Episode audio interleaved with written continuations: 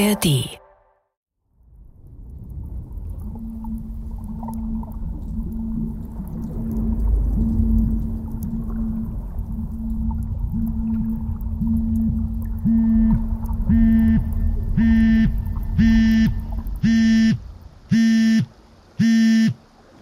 Jetzt habe ich die Frage vergessen. Jetzt habe ich auch die Frage vergessen.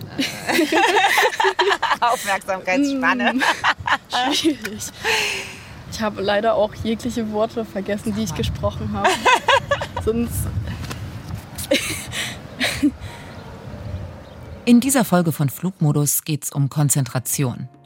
Beziehungsweise den Verlust selbiger durch Smartphones.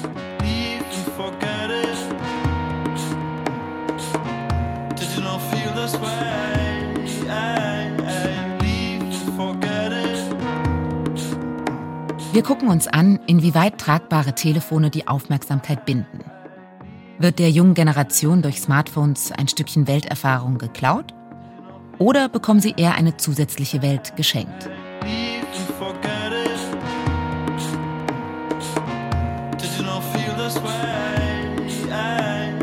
Fast alle Geräte, die jemals erfunden wurden, haben unser Leben schneller gemacht. Ein Föhn trocknet in kürzerer Zeit die Haare als der Wind. Eine Mikrowelle wärmt schneller als ein Herd. Und ein Smartphone beschleunigt so ziemlich alles im Leben.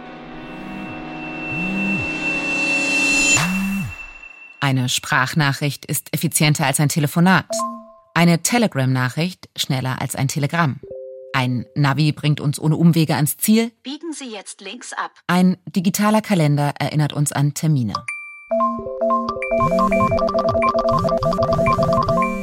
Fahren Sie weiter geradeaus.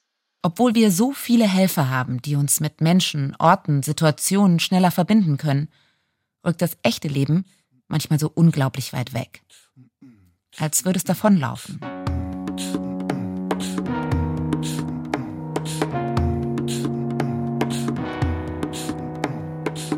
Ändert sich das, wenn man das Handy einfach mal eine Woche nicht um sich hat?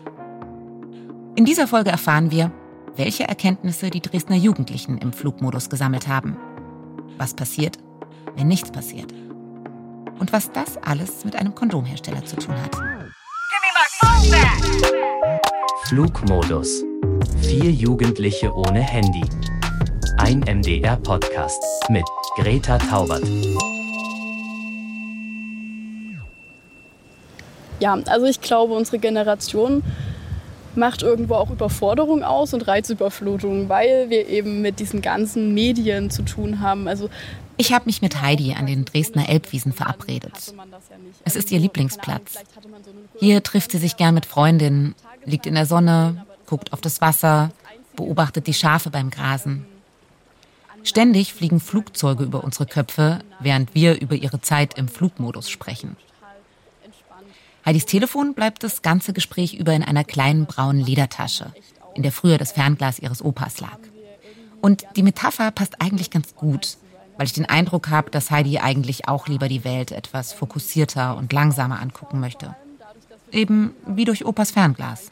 Und nicht durch das sich schnell drehende, hyperbunte Kaleidoskop namens Smartphone. Ich beneide tatsächlich meine Eltern, als die damals aufgewachsen sind ohne Handy. Die hatten, glaube ich, auch noch ein richtiges Leben. Also manchmal habe ich das Gefühl, dass manche Menschen denken, dass ihr richtiges Leben im Telefon stattfindet und die merken gar nicht, dass die bestimmte Dinge gar nicht wirklich wahrlich erleben sozusagen.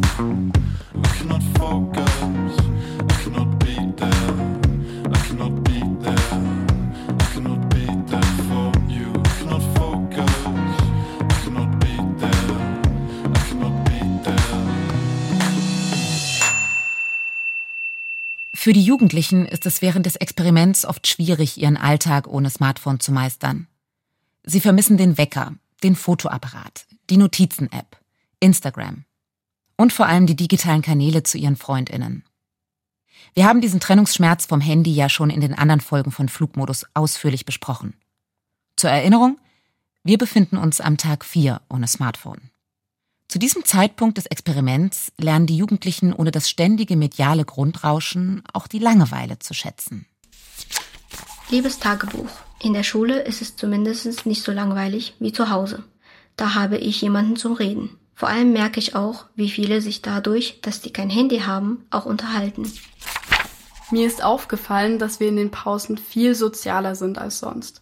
Also wir spielen öfters Uno. Das machen wir auch mit Handy. Aber diese Woche wollten viel mehr Leute mitspielen und allgemein unterhalten sich viel mehr Leute in den Pausen. Zu Hause musste ich mich dann für sechs Stunden beschäftigen. Das Handy hatte ich ja nicht zur Verfügung. Vielleicht ganz gut. Sonst hätten sich die sechs Stunden nicht wie solche angefühlt, sondern eher wie zwei Stunden. Ich packte mein Buch aus und las fast die ganze Zeit. Da fühlt man sich richtig produktiv. Die Jugendlichen sind gezwungen, sich anderweitig zu beschäftigen. Denn die Zeit ohne Smartphone kann sich sehr lang anfühlen. Dadurch tauchen sie in Gespräche, Bücher und Spiele regelrecht ein. Sie sind wieder in der Lage, sich auf längere Erzähleinheiten einzulassen. Etwas, das der Phono sapiens angeblich nicht mehr kann. Der Philosoph Byung-Chul Han sagt, dass wir durch die Digitalisierung die Wirklichkeit nur noch in kleinen Informationsteilen sehen. This is how AI optimizes my schedule. So it's your birthday tomorrow, eh? Everything's gonna be okay. Everything's gonna be okay! Wie bei einem Kaleidoskop setzen sich die Splitter immer wieder zu neuen Bildern zusammen. Aber was bedeuten sie?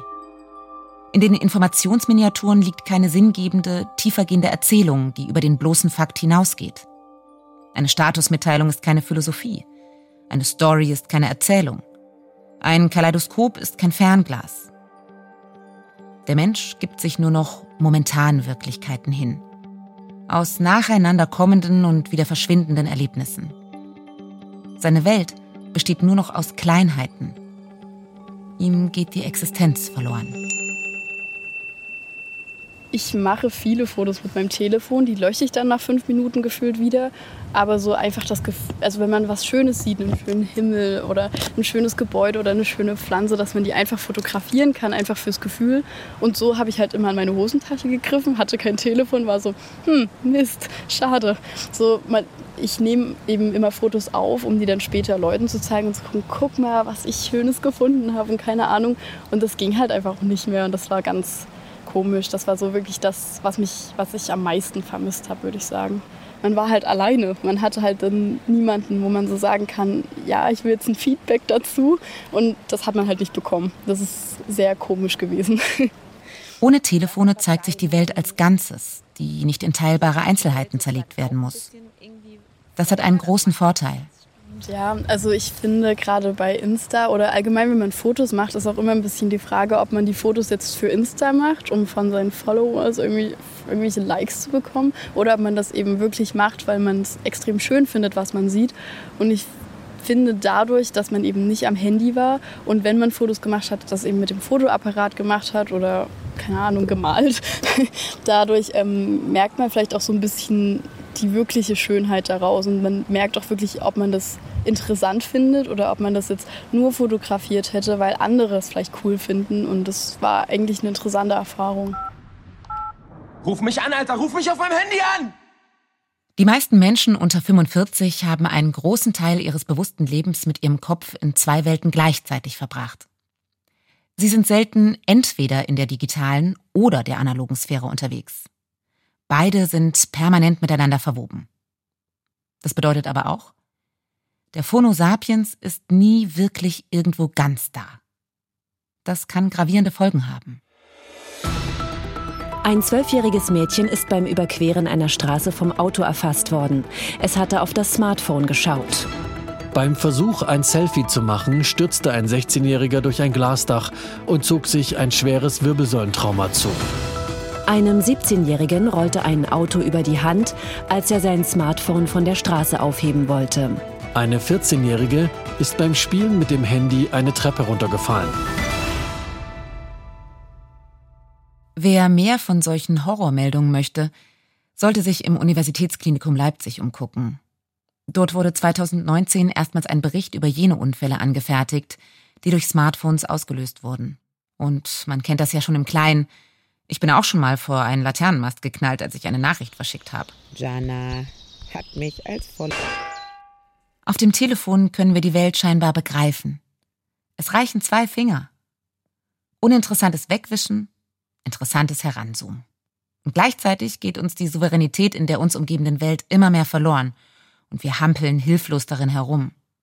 Wie wird das Wetter? Wo ist Norden? Was ist das für ein Baum?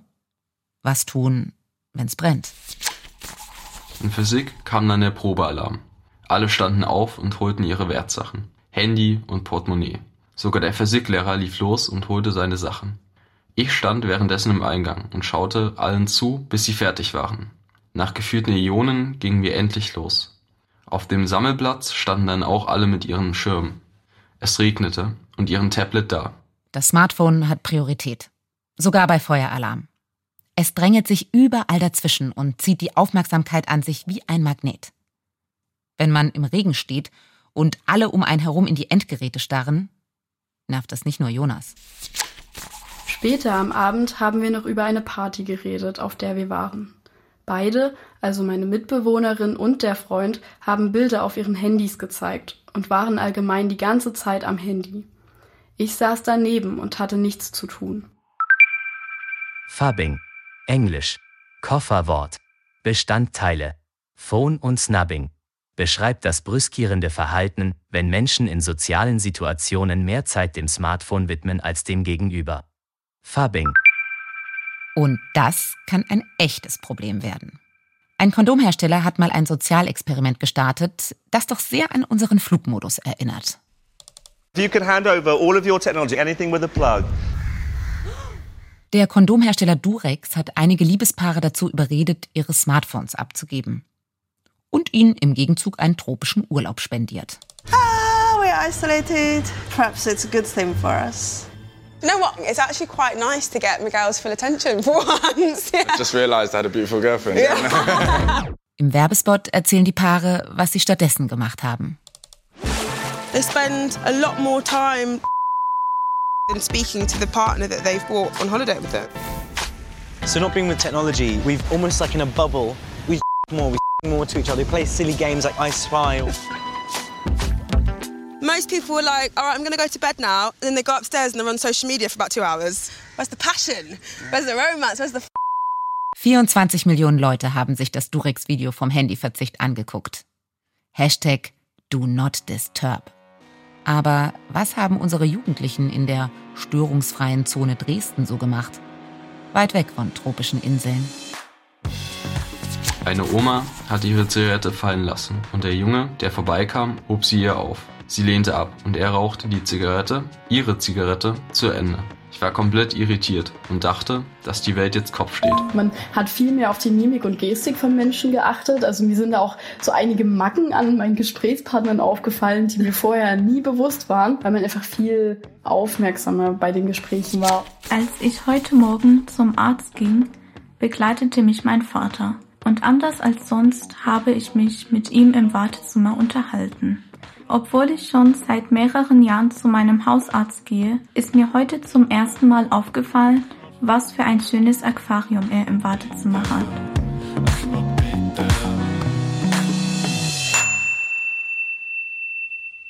Jugendliche sind sich dessen bewusst, wie angenehm es ist, sich für manche Dinge und Menschen bewusst Zeit zu nehmen. Aber die Versuchung, aufs Telefon zu gucken, ist eben groß, wenn es in der Tasche klingelt. Schon oft bedachte ich in langer Nacht, was unser Menschendasein so verdirbt. Und ich erkannte, nicht der Unverstand ist Wurzel allen Übels. Einsicht fehlt den meisten nicht. Ganz anders liegt der Grund. Was recht ist, sehen wir und wissen wir und tun's doch nicht. Sei es aus Lässigkeit, sei es, weil die Lust des Augenblicks das Werk verdrängt und mancherlei Verlockung gibt's. Selbst die alten Griechen kannten das Problem der Willensschwäche schon. Akrasia nannten sie es, wenn man tief im Inneren weiß, dass man etwas nicht tun sollte und es trotzdem macht. Man könnte sich jetzt also mit der antiken Moralphilosophie beschäftigen oder? So, I bought a dumb phone. Give me that. Give me. Immer mehr Jugendliche entscheiden sich für dumme Telefone. Also diese Keulen und Klapphandys von früher aus den Nullerjahren. Dumbphones als Antwort auf Smartphones.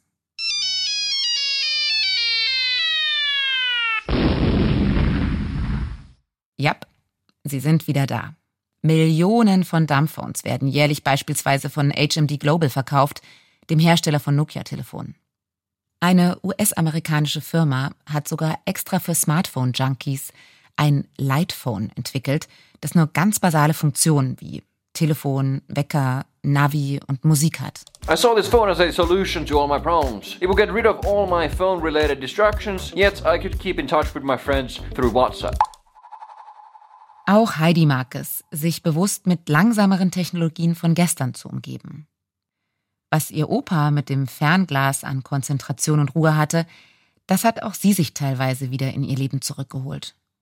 Ich habe auch wieder eine Polaroid-Kamera, ich habe einen Schallplattenspieler statt einem Telefon. Also klar, wenn ich unterwegs bin, höre ich trotzdem mit meinem Handy die Musik, aber wenn ich zu Hause bin, schalte ich halt lege ich lieber eine Platte auf. So.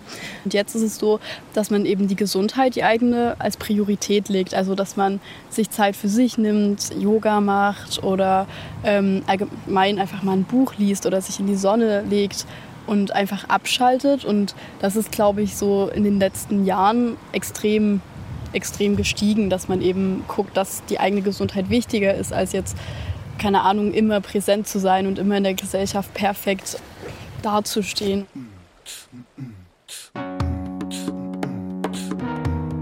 In der nächsten Folge bekommen Heidi und die anderen Jugendlichen ihre Telefone wieder zurück und verlassen den Flugmodus. Auf diesen Tag habe ich ziemlich lange gewartet. Es hat sich mehr wie ein Monat als eine Woche angefühlt. Als wir unsere Handys bekamen, sollten wir dies gemeinsam einschalten. Komisches Gefühl kam dabei hoch, aber kein gutes. Gleich nach dem Anschalten kamen mir mehrere Nachrichten entgegen. Und da hatte ich schon keine Lust mehr. Wenn ich schon daran denke, allen Leuten zu antworten, die mir geschrieben haben, bekomme ich Kopfschmerzen.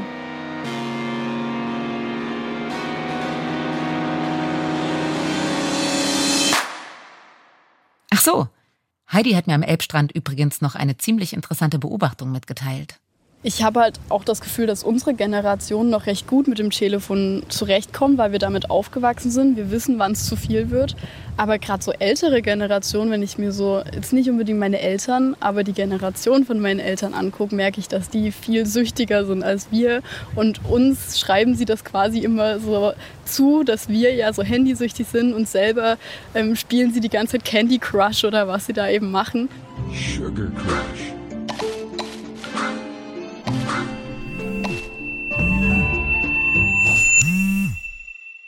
Habt ihr auch diesen Eindruck, dass krasser Handykonsum nicht nur bei Jugendlichen ein Thema ist?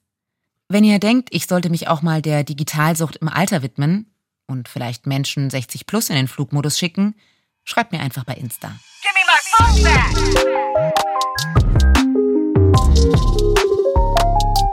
Das war Momentan ist wirklich der vierte Tag im Flugmodus. Ein Podcast des Mitteldeutschen Rundfunks. Autorin und Host Greta Taubert. Idee, Redaktion, Regie Ben Hähnchen.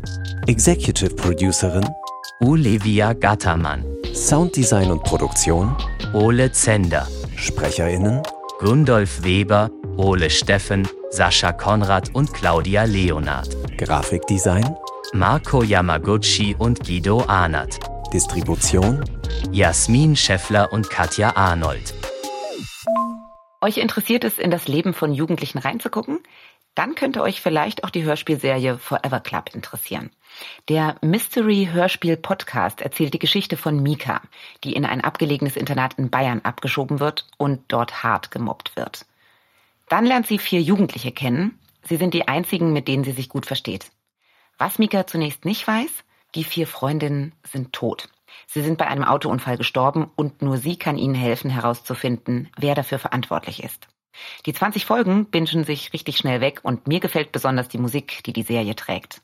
Fast schon eine eigene Playlist wert. Hört mal rein in Forever Club, in der ARD Audiothek und überall, wo es Podcasts gibt.